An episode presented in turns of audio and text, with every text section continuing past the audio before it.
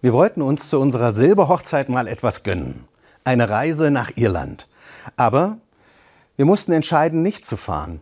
Momentan geht das nicht. Und ob etwas gelockert wird, ist unsicher. Das, wofür Urlaub steht, nämlich Sorglosigkeit, Freiheit, Leichtigkeit, das entsteht so doch nicht. Corona hat uns schließlich die Pläne zerschossen. Wir fahren nicht. Okay, dann stattdessen Urlaub in Deutschland. Aber dann habe ich gelesen, wie überlaufen das war an Pfingsten, am Meer. Das wird im Sommer doch noch viel schlimmer. Also besser zu Hause bleiben. Jetzt hatten wir vor ein paar Tagen folgendes Erlebnis. Wir wollten zu unserem Lieblingsplätzchen an der Ruhr. Dorthin, wo wirklich noch nie mehr als eine Handvoll Menschen waren. Aber ganz offensichtlich hat sich unser Geheimtipp herumgesprochen. Überall sitzen dort Krüppchen. Mindestabstand 1,50 Meter, Fehlanzeige. Unser kleiner, geheimer Lieblingsort. Total überlaufen. Das also soll der Sommer 2020 sein?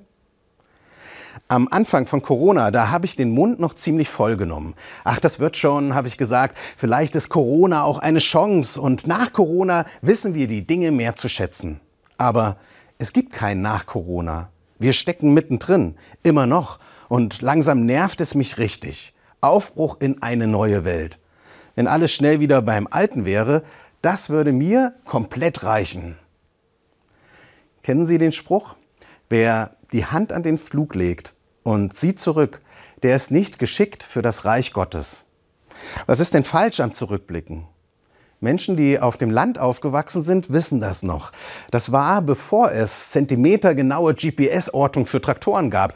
Wer sich beim Flügen nach hinten orientiert, läuft nach vorne schief. Ein hartes Wort, das Jesus zu Menschen sagt, die gefangen sind in ihrer Vergangenheit. Es bringt nichts, dem Alten hinterher zu trauern und sich immer nur mit dem zu beschäftigen, was war und was hätte sein können. Nicht zurückschauen, sondern ausrichten und weitergehen. Dazu fordert der Satz auf.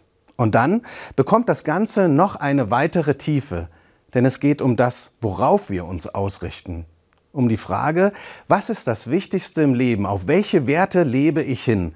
Reich Gottes nennt das die Bibel. Was ist jetzt wichtig?